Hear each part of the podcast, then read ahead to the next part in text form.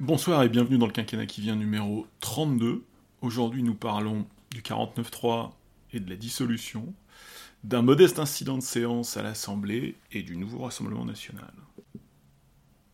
Le gouvernement et les députés en ont-ils fini avec le 49.3 Pas certain, car l'Assemblée examine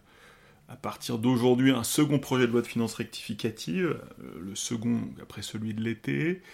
mais à, deux mois de la fin de l'exercice budgétaire, les, enjeux sont, bien moindres et le gouvernement pourrait réussir à faire passer son texte sans 49.3, la, loi de finances rectificative de, fin d'année, hein, qui, est un, un classique, alors qu'il avait disparu pendant quelques années, mais qui, réapparaît hein, depuis que les, exercices budgétaires sont relativement mouvementés ces dernières années. Souvent, donc, cette, loi de finances de, rectificative de fin d'année est un texte d'ajustement pour le gouvernement, comme pour les députés, le répit va durer quelques semaines, puisque le projet de loi de financement de la sécurité sociale pour 2023, adopté grâce au 49.3, est maintenant au Sénat, et le projet de loi de finances pour 2023, lui aussi, adopté vendredi euh, après le rejet de la motion de censure déposée par la LFI, sera débattu au Sénat à partir du 17 novembre. Au Sénat, il n'y a pas de 49.3, et la charge du pilotage des deux textes incombe, désormais à la majorité sénatoriale. Les LR et la majorité sénatoriale, donc composée des, LR et d'une partie du centre, qui vont devoir doser leur niveau de réécriture du texte, tout en sachant que les apports du Sénat pèseront peu dans la balance au final. Avec le 49-3, le gouvernement n'a pas besoin de faire mine de chercher un accord au Sénat. Face au 4 49-3, l'opposition s'est éparpillée. Le vote de la première motion de censure par les députés du RN a permis de réunir 239 euh, des 289 euh, députés nécessaires, mais s'en est suivi un débat confus sur ce soutien du, du RN. Certains à gauche ont reproché euh, aux artisans de cette motion de censure de ne pas avoir élaboré un texte invotable par les députés RN. D'autres ont même été jusqu'à considérer que le texte avait été rédigé sciemment, euh, voire édulcoré, pour favoriser le soutien du RN. La majorité présidentielle s'est fait un plaisir en dénonçant euh, l'alliance contre nature, voire monstrueuse. Même le président de la République s'est emparé du sujet lors de son interview du 26 octobre, en exprimant avec le, talent de comédien qu'il cultive depuis le lycée euh, sa colère. Sur le plan de la tactique parlementaire, le RN a probablement surpris tout le monde en faisant ce qu'on peut appeler un coup euh, c'est amusant de voir que la gauche croit encore à la force des textes et des motions, mais ce sont des textes quand même, les textes de motion de censure que personne ne lit, ni ne se sent engagé, euh, personne ne, lit ni se, sent engagé par le, texte d'une motion de censure. le texte d'une motion de censure n'est qu'un prétexte puisque l'enjeu, le véritable enjeu politique, c'est la mise en cause de la responsabilité du gouvernement, et la seule conséquence du vote de la motion de censure étant la démission obligatoire de celui-ci le vote d'une motion de censure, à un moment donné du, quinquennat, supposera le vote conjoint, sauf configuration extraordinaire, mais dans la configuration actuelle sur, laquelle on peut se projeter un petit peu, le, vote d'une motion de censure suppose le vote conjoint des quatre groupes de la NUPES, des LR, presque tous, euh, et du RN. Écarter a priori les voix d'une de ces trois composantes revient à écarter la possibilité même de voter de motion de censure. Le RN a fait la démonstration qu'il admettait cette règle. Euh, la gauche, les groupes de la NUPES devront se mettre au clair pour la suite, et pour le moment, les LR se tiennent à l'écart et assument à peu près de laisser le gouvernement euh, et la majorité légiférer avec une, rhétorique pour, éviter le, désordre et le chaos. Cet enchaînement un peu chaotique de 49.3 a provoqué l'inévitable, euh, le retour du spectre de la dissolution. Alors, ce genre d'opération politique mérite euh, d'être mené dans les colonnes du journal du dimanche, l'hebdomadaire le plus accueillant pour euh, la communication politique ou corporate. Sauf revirement du parti LR qui permettrait de stabiliser une majorité parlementaire pour quelques mois, voire pour quelques années, la dissolution risque à un moment d'être nécessaire, ou même opportune, euh, pas forcément une contrainte. Euh, le parti présidentiel a choisi d'expliquer à la presse qu'il était prêt, donc c'est ce qu'il fait dans les colonnes du journal du dimanche, hein. tout est prêt, la logistique, les finances, les investitures, la, démonstration de force euh, du président de la République, euh, qui aime euh, y faire allusion devant ses troupes ou même devant les Français lors de son interview télévisée, le, président de la République vraiment semble très à l'aise avec l'idée de dissolution, même si pourrait comparer ça à l'arme nucléaire, il l'évoque dans des termes assez vagues. Euh, d'ailleurs, il maîtrise peut-être mieux la, doctrine de la dissolution que, la doctrine nucléaire, en tout cas, il maîtrise un peu plus son verbe suite au, à la petite glissade sur la doctrine nucléaire il, y a quelques semaines. Alors, le camp présidentiel, euh, passé la démonstration de force, tient à écarter le, spectre de la dissolution ratée de 97, hein, puisque c'est le, précédent, hein, là aussi, un peu comme pour les 49.3, le 49.3 de 2016 a, plombé, a plombé le recours au 49.3, la dissolution ratée de 97, évidemment, crée un précédent défavorable, et tout le travail du camp présidentiel, c'est de faire contraster le professionnalisme de 2022, évidemment, avec l'improvisation de 97 à une autre époque, il y a quelques années, le, parti présidentiel aurait probablement missionné McKinsey pour, implémenter le process. Euh, mais euh, si la logistique est importante, euh, la signification politique l'est tout autant. La dissolution de 97 manquait beaucoup moins de logistique, c'était pas vraiment un problème d'impréparation ou de préparation, que de sens politique. Euh, pour ceux qui s'en souviennent, euh, la campagne de 97 après la dissolution, c'est le refus obstiné de sacrifier Alain Juppé, alors Premier ministre de Jacques Chirac, et de sacrifier avec lui la ligne politique euh, décidée en septembre 95, donc moins de six mois après la, présidentielle, ligne politique qui trahissait euh, la campagne faite par le, candidat Jacques Chirac sur le thème de la fracture sociale. Euh, donc la, dissolution ratée de 97 pose surtout des problèmes de fond plus que des problèmes de logistique. De plus, son timing un peu arbitraire, hein, puisque les législatives à l'époque étaient prévues en 98, donc il s'agissait juste d'anticiper d'un an. Euh, alors il y avait un, grand calcul sur le fait que 97 était peut-être gagnable alors que 98 était perdu ce qu'on ne saura jamais, mais en tout cas ce timing a été jugé arbitraire et euh, ce, choix avait immédiatement discrédité les promoteurs de l'opération. Donc vraiment, la, dissolution de, 97 est, ratée de, bout en bout, et avec la petite opération dans le JDD d'hier, c'est un peu ce que le parti présidentiel cherche à éviter. Alors, y aura-t-il dissolution ou pas? Si une motion de censure est votée en 2023, alors la, motion de censure n'emporte que la chute du gouvernement, sa démission obligatoire, laisse d'autres options au président de la République, mais il est probable que la dissolution s'imposera, euh, sera la, seule issue à, la situation politique. Euh, le parti du président a évidemment raison de soigner la logistique au sens large, mais la euh, la réussite de la dissolution se jouera probablement plus sur la nature et la portée du mandat politique que le président demandera alors au pays. De la même manière que la dissolution de 97 euh, a échoué parce que finalement le, président de la République demandait un mandat de continuité, euh, la même politique avec les mêmes hommes, la question se posera inévitablement en l'année prochaine si jamais une dissolution devait intervenir. Alors que peut attendre l'exécutif d'une dissolution? L'opinion courante a longtemps considéré que la NUPES serait le maillon faible. La coalition électorale de gauche, en surchauffe en juin, instable à partir de juillet, semble en effet peut-être la cible, et c'est peut-être de ce côté-là, dans ces circonscriptions-là, hein, que se trouvent les marges de progression pour la majorité présidentielle. Euh, alors, le, sondage IFOP commandé par le JDD, hein, pour euh, venir terminer euh, cette opération, politico-journalistique. Alors le sondage IFOP relativise cette fragilité, hein, et d'une certaine façon, il ne, il conforte pas euh, l'hypothèse de, la, de, la, dissolution, euh, puisque les quatre blocs sont assez proches de leur niveau de juin. La majorité présidentielle est à 27, la NUPES est à 25,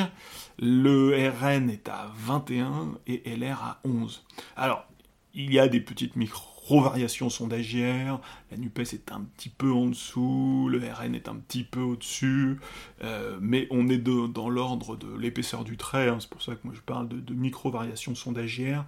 Euh, qu'il serait un peu hasardeux de commenter sérieusement. Euh, ce qui est le plus intéressant sur ce type de sondage, qui est pour le moment le premier peut-être d'une série, ce sont les ordres de grandeur pour le moment. Et les ordres de grandeur sont les mêmes qu'en juin 2022. Alors, ça c'est une, indication, une indication sondagière, mais une indication. Toutefois, euh, il est très probable, alors si les ordres de grandeur restaient stables, il serait alors probable qu'un nouveau scrutin législatif se joue dans la centaine de circonscriptions très serrées, hein, celles qui font des, 50-50, des 51-49, voire des 52-48, et que demain, ces variations marginales, alors euh, le problème n'étant pas qu'elle soit marginale, mais le problème c'est que les sondages sont assez mal, euh, adaptés à, la mesure de micro-variations. Euh, ils mesurent plutôt des, ordres de grandeur et des variations, donc les, micro-variations sont, difficiles à capter par les sondages, mais il est certain que ces variations marginales, demain, sont capables de faire basculer plusieurs dizaines de circonscriptions rapprochant, et si on se place du point de vue de la majorité présidentielle, cette bascule de plusieurs dizaines de circonscriptions va rapprocher ou éloigner la majorité absolue qui sera euh, évidemment l'objectif politique euh, du camp présidentiel. Le congrès du Rassemblement national, du a eu lieu ce, week-end, comme prévu, mais il a été évidemment éclipsé par euh, l'incident des questions au gouvernement du, 3 novembre. Séance au cours de laquelle le député RN de Gironde, Grégoire de Fournas, a balancé dans l'hémicycle qu'il retourne en Afrique, pendant que le député euh, LFI du Val d'Oise, Carlos Martins Bilongo, interrogeait le gouvernement sur la situation de plusieurs centaines de migrants recueillis par l'ONG SOS Méditerranée, notamment sur son navire l'Ocean Viking. Sur le coup, beaucoup ont cru de bonne foi que euh, le propos du député RN s'adressait à l'orateur, un homme noir, né à Villiers-le-Bel, de parents congolais et angolais, euh, c'est ainsi euh, qu'il présente sa famille, et donc que cette, interpellation constituait une insulte à caractère raciste. Ce aurait été vrai à propos de adressé à n'importe qui, et encore plus insultant adressé à un, collègue député, évidemment. Après quelques heures, et maintenant quelques jours de recul, il est à peu près évident, établi, que le député RN ne s'adressait pas au député LFI, mais évoquait le retour en Afrique des migrants recueillis par l'Ocean Viking. Euh, alors, les propos, il euh, faut avoir un point de comparaison, les, propos qui jaillissent des bancs à l'Assemblée, euh, ou des travées au Sénat, comme, on, dit, dans, dans, les deux cas, ces propos ne constituent pas nécessairement, et même plutôt rarement, un festival d'intelligence et de rhétorique. Hein. L'intelligence et la rhétorique, parfois un peu de répartie, mais rarement beaucoup d'intelligence et de rhétorique, qui, est plutôt l'apanage des, orateurs de, de, tribune ou des, orateurs officiels, mais donc les, interférences venues des bancs euh, sont, rarement glorieuses. Mais un peu de présence d'esprit aurait dû permettre aux députés RN d'anticiper l'équivoque majeur et le décider à retenir cette brillante saillie. Il ne l'a pas fait. Euh, c'est une faute, et puisqu'il a déclenché euh, une pièce de théâtre euh, au cours de laquelle chacun a joué son rôle, avec plus ou moins de bonne foi, mais chacun a joué son rôle jusqu'au bout. une pièce de théâtre plutôt rapide, hein, puisque l'affaire a été réglée en moins de en 24 heures, euh, en 24 heures, mais euh, en tout cas, elle a, marqué les esprits et elle marque d'une certaine façon le, début de quinquennat. La stupeur et l'indignation sincère ont rapidement laissé la place à des déclarations et des initiatives quand même très calculées. la politique est un commerce compétitif, euh, ce serait une faute, une faute professionnelle quelque part, de ne pas exploiter la faute d'un adversaire, surtout quand il a fait peu de fautes depuis le mois de juin. Et donc chacun a voulu exploiter euh, la faute du, député RN, euh, chacun a voulu apporter sa contribution à, ce qu'on pourrait appeler la rediabolisation du RN, y compris euh, la Première ministre, le ministre de l'Intérieur, l'Élysée de manière indirecte, tous ont fait part de leur réaction très univoque à un propos profondément univoque, équivoque, pardon. Euh, l'affaire s'est terminée provisoirement devant le bureau de l'Assemblée nationale, réunie en urgence vendredi matin, qui a décidé d'une sanction exemplaire, reprochant au député Fournas euh, de s'être livré à des manifestations troublant l'ordre ou qui provoquent une scène tumultueuse. Ce sont euh, les termes du règlement de l'Assemblée nationale. Le bureau l'a ainsi sanctionné sur la base du 1 de l'article 70 du règlement, euh, donc les, manifestations troublant l'ordre ou qui provoquent une scène tumultueuse, et non le petit 2, euh, puisque s'il avait été sanctionné sur la base du petit 2, il aurait été sanctionné pour la mise en cause personnelle, pour une mise en cause personnelle qui interpelle un autre député ou qui adresse à un ou plusieurs de ses collègues des injures, provocations ou menaces. Euh, alors, on a choisi euh, le trouble, qui est incontestable, et en effet, c'est bien la, phrase du député qui est à l'origine du trouble. Après, il faut être plusieurs pour provoquer un trouble, mais euh, en effet, c'est bien, cette saillie, cette saillie équivoque, hein, et qui a pu être à chaud dans l'hémicycle, euh, quand on l'écoute, euh, on a toutes les raisons d'entendre ce qu'on pense entendre, c'est-à-dire une insulte, vraiment euh, une insulte raciste la, plus la plus basique, la plus frontale et la plus brutale et la plus inacceptable. Donc le, tumulte était inévitable, mais le bureau a, bien retenu simplement le tumulte et pas du tout l'injure. Alors, c'est-à-dire qu'on retient la base d'infraction euh, la plus faible, hein, tout en retenant la sanction la plus lourde, hein, puisque, euh, comme on, l'a vu, euh, la sanction décidée a été la censure avec exclusion temporaire. La censure avec exclusion temporaire, c'est une interdiction de prendre part aux travaux de l'Assemblée et même de reparaître pendant 15 jours. et par ailleurs, c'est la privation pendant deux mois de la moitié de l'indemnité parlementaire proposé par le bureau. La sanction a été prononcée par l'Assemblée nationale, hein, qui l'Assemblée nationale pas au complet, mais en tout cas en, grande configuration, en configuration hémicycle, hein, par un vote à la majorité, qui a eu lieu en ouverture de la séance de l'après-midi. Euh, c'est un vote même par euh, assis levé, comme, le prévoit le règlement, euh, vote auquel seuls les, auquel les députés du RN n'ont pas participé, puisqu'ils ont quitté l'hémicycle, contestant la sanction les propos et les opinions exprimés par les députés sont protégés de toute poursuite par la Constitution. C'est l'article 26 de la Constitution, et c'est un principe ancien, c'est une protection parlementaire qui date de, la Révolution, et qui est considérée comme fondamentale hein, dans, le statut des députés. Leur parole est libre et à l'abri euh, de toute poursuite. cette liberté devrait appeler euh, peut-être un sens des responsabilités aiguës et un sens de, la mesure, euh, mais il y a évidemment euh, des écarts. Alors, le, RN a décidé de s'indigner de la décision, euh, mais alors il y a deux façons de prendre la décision. On peut évidemment s'en indigner comme d'un de justice, mais on peut aussi saluer la, la subtilité du juge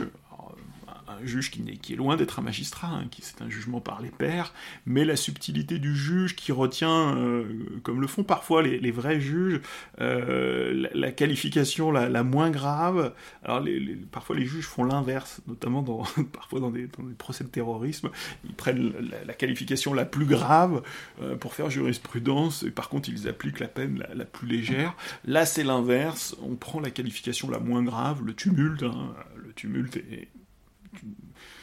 arrive régulièrement, il n'est pas toujours sanctionné, pas systématiquement euh, réprimé, mais le, tumulte peut même être associé d'une certaine façon à la vie parlementaire. Donc on prend la qualification la, plus grave, la moins grave et la plus large pour lui appliquer la peine la plus lourde. Euh, c'est-à-dire la même peine que celle appliquée au député communiste Maxime Grémetz en, Maxime en 2011. Alors là aussi pour un tumulte, avec, avec des propos insultants, avec un comportement insultant et des propos insultants, mais c'était quelques mois avant qu'il ne quitte l'Assemblée et la vie politique. donc c'est la, deuxième application de, cette sanction. Alors, si l'on s'accorde à dire que le propos du député n'est pas raciste, son apparence, l'apparence du propos et son contexte, et l'apparence du propos et le contexte sont presque aussi important que le propos lui-même, l'apparence, du propos et son contexte ont créé une équivoque et un trouble grave qu'il est légitime de sanctionner. Euh, le, député Fournas euh, a clairement fait euh, une faute, hein, en donnant le sentiment de prononcer euh, une insulte inacceptable dans, l'hémicycle et en, finalement déclenchant euh, légitimement euh, une réaction collective à la fois du, député concerné et de ses amis, mais de l'ensemble de ceux qui participaient à la séance dans un contexte justement où l'irresponsabilité juridique est absolue, un, propos de parlementaire ne peut tout simplement pas avoir l'apparence d'un propos raciste. Euh, ce pourrait être, alors là aussi, un peu par analogie, une application. En, droit, il y, a, une théorie juridique euh, qui s'appelle la, théorie juridique des apparences. Euh, elle s'applique notamment aux, magistrats. Pour dire que les magistrats ont besoin d'être impartials, les magistrats doivent être impartials, mais plus que cela, la théorie des apparences impose aux magistrats d'être objectivement impartial, mais d'apparaître impartial. Ben, de la même manière, euh, un, propos, un propos raciste est inacceptable, mais un propos d'apparence raciste, notamment dans un contexte de, qui est celui de l'hémicycle et du débat parlementaire, est euh, lui aussi inacceptable. Alors, ce qui est un peu dommage, c'est qu'une partie de la presse et des commentateurs, une partie de l'opinion avec, continue de considérer que le propos du député Fournas, même s'il ne vise pas son collègue valdoisien, est raciste. Alors, soit une forme de, de continuité, hein, le, chemin a été pris sur le coup et finalement là, on, reste fidèle à la première impression, qui est un peu à forcer, et puis au-delà de ça, il y a évidemment une condamnation, euh, même si on, écarte l'équivoque, une condamnation de la teneur du propos, hein, du, du qu'il retourne en Afrique, même adressé euh, au bateau, même adressé au bateau et à ses occupants, euh, peut être considéré, en tout cas est considéré par certains comme un propos raciste. Alors c'est difficile de, suivre euh, cette opinion. Si on se souvient, lors d'une précédente crise de secours en mer, puisque ça n'est pas la première, déjà un navire de SOS Méditerranée qui s'appelait l'Aquarius et qui cherchait un refuge pour 600 migrants. Et à l'époque, euh, le député LR des Alpes-Maritimes, Eric Ciotti, avait eu une formule similaire mais moins brutale, euh, puisqu'il avait dit l'Aquarius a une destination toute trouvée, il faut qu'il retourne, là encore, vers les côtes libyennes. Alors, c'est dit de manière plus ronde et de manière moins expéditive que euh, la saillie du député Fournas, mais sur le fond, c'est évidemment la même chose. Alors, euh, on peut trouver évidemment que le propos manque d'humanité, on peut trouver que le propos euh, court après l'extrême droite, qu'il est inutilement provocateur d'une certaine façon, hein, facilement provocateur. Le propos a plein de défauts, mais euh, ça reste une opinion très probablement licite. en tout cas, le, député ne l'avait pas prononcé dans l'hémicycle, il a dû le prononcer dans les médias, hein, donc il aurait, pu être tout à fait poursuivi. Je ne pense pas qu'il l'ait été, moi je suis à peu près sûr qu'il ne l'a pas été. Et euh, sans être prophète, je pense que s'il l'avait été, euh, je, ne pense pas qu'une juridiction aurait considéré euh, ce propos comme, comme une incitation à la haine raciale. Le travail des ONG comme SOS Méditerranée est critiqué depuis longtemps, et principalement à droite. Certains gouvernements, plutôt en général des gouvernements de droite, euh, une partie de la droite, si on se replace dans, le champ national, en France, considère que cette ONG joue le rôle de passeur de fête. Hein. C'est un élément de rhétorique qu'on retrouve, qui a, été alimenté à une époque par valeurs actuelles, c'est quelque chose qui, tourne assez spontanément euh, dans, dans, les commentaires euh, venus, disons, de la droite de la droite, hein, quand même. mais il faut savoir alors que c'est assez injuste, puisque l'ONG SOS Méditerranée euh, inscrit vraiment, prend soin d'inscrire son action dans le cadre du droit du secours euh, et euh, au contraire met en demeure les États, et notamment l'Italie et Malte, hein, dans, ce secteur très particulier de la Méditerranée centrale, hein, avec des départs qui viennent de Tunisie et de Libye, mais qui sont des, ports d'embarquement pour des migrants d'Afrique euh, et d'Asie, hein, puisque sur, cette route de Méditerranée centrale, il n'y a pas que des migrants africains, euh, contrairement à, ce que pense le député Fournas. Euh, la réalité des migrations mondiales est un, peu plus complexe que ça. Euh, L'ONG, alors, l'ONG inscrit son, action, l'ONG SOS Méditerranée inscrit son action dans le cadre du, droit de secours. et par ailleurs, elle considère aussi que le droit maritime oblige à débarquer, c'est là qu'on peut peut-être contester un peu le, raisonnement, mais euh, elle considère que évidemment les, personnes qu'elle recueille ne sont plus des migrants, mais sont alors des rescapés, et s'appuie sur le droit maritime pour euh, expliquer que le, droit maritime oblige euh, le débarquement de ces rescapés dans un lieu sûr, ce qui exclut dans son analyse évidemment le retour dans les ports libyens, euh, dont on sait qu'ils sont euh, assez peu hospitaliers aux migrants. Hein. Ce, sont des, ports de départ, mais ce sont souvent des, ports de départ bienvenus, hein, puisque les, conditions d'accueil et de vie des, candidats à la migration dans les ports libyens, euh, les conditions de vie sont, extrêmement précaires, avec beaucoup de, brutalité et d'exaction. Alors, il y a une interrogation sur la politique migratoire, sur la gestion de la frontière extérieure de l'Union européenne. Euh, évidemment que ces questions se posent, mais on ne peut pas écarter, et c'est le sens au fond politique du propos du député Fournas, comme en son temps d'Eric Ciotti en, en, 2016, euh, on ne peut pas écarter l'enjeu humanitaire, on ne peut pas écarter aussi facilement euh, l'enjeu humanitaire et la question humanitaire. Euh, SOS Méditerranée a été créé en 2015, c'est-à-dire deux ans après le naufrage dramatique de Lampedusa qui avait fait plus de 300 victimes.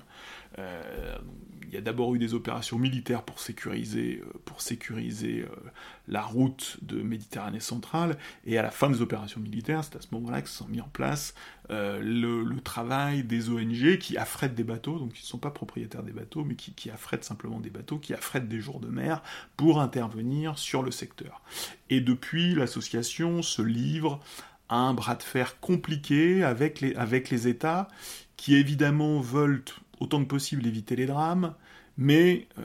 sans rendre la route maritime trop attractive. Hein, c'est la, fameuse théorie de, l'appel d'air, euh, trop attractive pour euh, les passeurs libyens et tunisiens qui jouent un rôle évidemment important dans l'utilisation de cette route. Alors dans le secteur, la non-coopération de Malte est à peu près constante.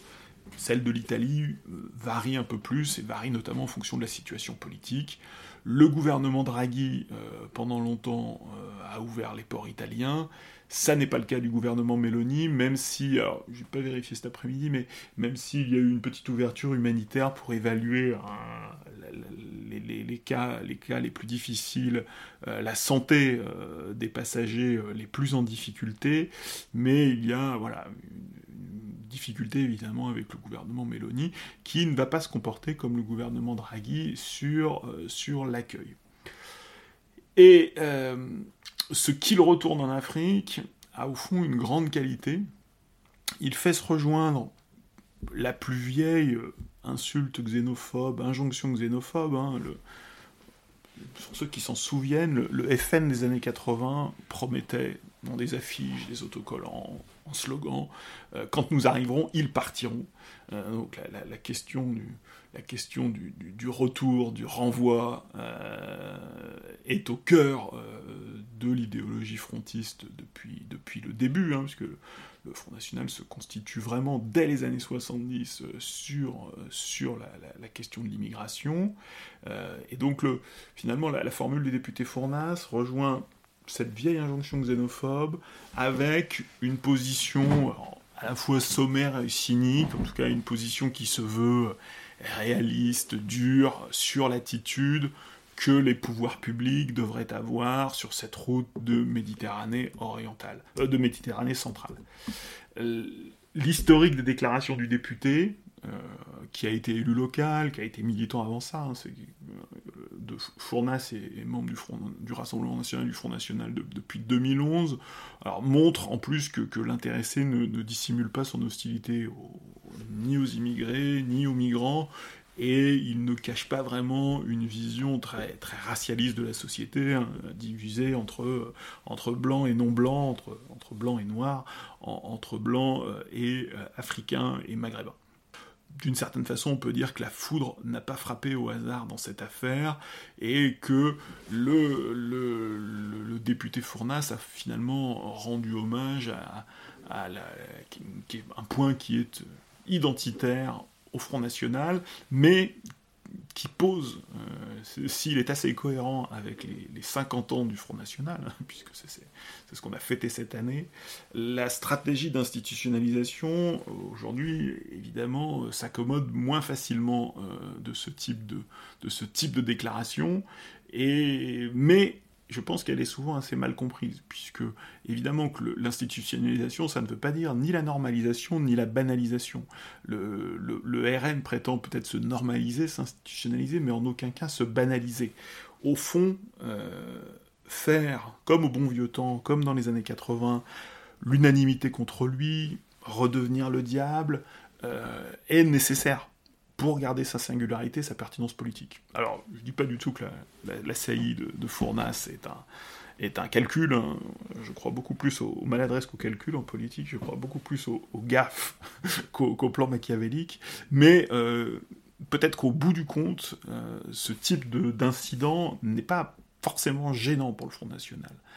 Euh, même s'il récuse systématiquement l'étiquette d'extrême droite, le RN n'entend pas être un parti comme les autres. Il entend offrir une alternative radicale, il entend être radicalement différent, et finalement se retrouver euh, après avoir joué beaucoup de la tactique parlementaire, d'avoir beaucoup de souplesse, euh, de, se retrouver seul contre tous, c'est évidemment la position qu'il préfère, ou au moins qu'il cultive, euh, peut-être que le, RN et Marine Le Pen en, mesurent parfois les limites, mais euh, jusqu'à présent, le, RN n'a jamais dérogé, n'a jamais cherché d'alliance, n'a jamais, euh, sauf vraiment avec des, structures microscopiques, avec des microbes politiques,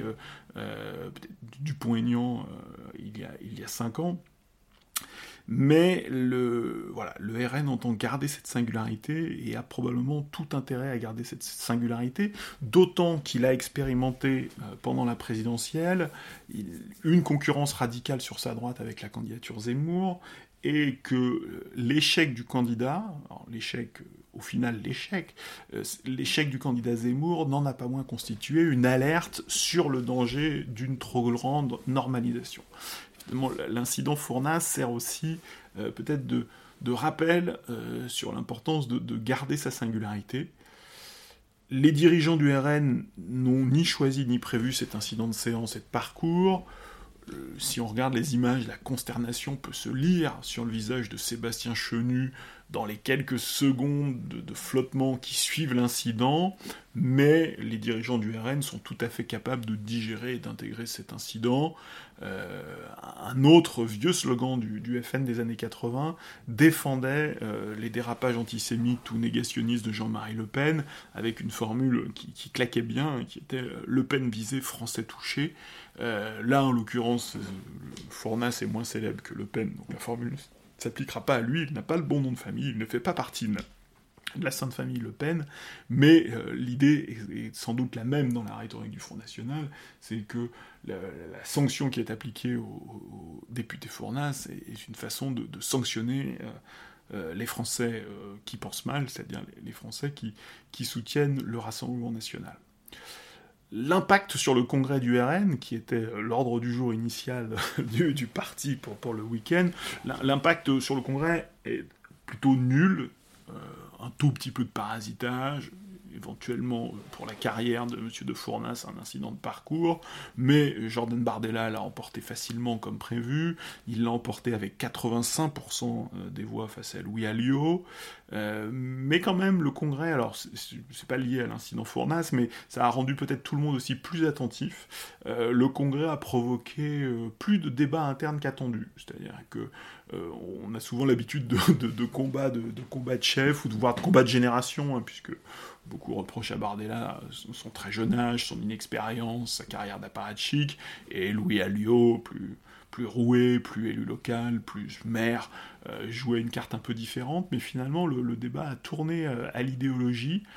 puisque Bardella a été attaqué sur une, forme de, radicalisation idéologique, et que le Congrès a vu le, la marginalisation, alors les, intéressés parlent de purge, mais la, marginalisation de deux historiques du Pas-de-Calais, euh, et le Pas-de-Calais euh, compte quand même dans, l'histoire du Front National, du Rassemblement National de, Marine Le Pen, euh, deux historiques du Pas-de-Calais, Steve Briouat, donc le maire d'Hénin-Beaumont, et Bruno Bild, qui est député du Pas-de-Calais, deux soutiens historiques de Marine Le Pen, mais désormais alliés à Louis Alliot, et surtout adversaire de, Bardella une rivalité assez personnelle manifestement, euh, teintée d'idéologie, puisque le, duo se présente comme les défenseurs, de, les défenseurs autoproclamés de la ligne sociale. Alors, ce, débat est un peu surprenant, euh, on s'y attendait pas forcément, et surtout, euh, il, est surprenant sur le fond, parce que, quoi qu'en dise le, le, tandem Briwa-Bild, toute la campagne présidentielle a été menée sur la thématique du pouvoir d'achat. Donc, euh, pas totalement sûr que la ligne sociale soit en recul, en tout cas pas dans la présidentielle. Peut-être qu'il s'inquiète pour la suite, mais en tout cas, sur les événements des derniers mois, euh, le, recul de la ligne sociale est quand même difficile à voir, euh, d'autant qu'il a plutôt bien fonctionné. Jusqu'à présent, alors le procès fait à Jordan Bardella est vraiment très étonnant parce que Jordan Bardella, on pouvait lui reprocher beaucoup de choses, notamment d'être une bête de télé, d'être une espèce de, jumeau maléfique de Gabriel Attal, euh, excellent porte-parole, mais euh, technicien de la politique, euh, professionnel de la rhétorique, sans grande préoccupation idéologique, et tout à coup on se met à lui coller une espèce de, crypto-zémourisme assez surprenant. Alors la presse a un peu joué le jeu de ça en documentant évidemment sa, jeunesse et en remarquant que souvent dans les organisations de jeunesse de, la droite de la droite et de l'extrême droite, syndicalisme étudiant, micro partie, il y avait beaucoup de fluidité, finalement, il y avait beaucoup de fluidité générationnelle, et donc euh, tout, le monde se connaissait. Euh, bon, c'était intéressant d'un point de vue documentaire, mais euh, jusqu'à présent, comme je disais à l'instant, je trouve que Bardella incarne bien la, volonté de normalisation, hein, côté vraiment professionnel de la politique, assez lisse, pugnace mais lisse, et en même temps savoir piquer idéologiquement très régulièrement parce que euh, le fonds de commerce politique euh, du Rassemblement national n'est pas un fonds de commerce normal ni ordinaire. Euh, il s'agit bien de présenter une alternative radicale. Voilà, c'est tout pour ce numéro du quinquennat qui vient. très politique cette semaine. nous reviendrons probablement à, d'autres sujets la semaine prochaine. Il me reste à vous souhaiter une, bonne semaine, légèrement raccourcie. Et à bientôt.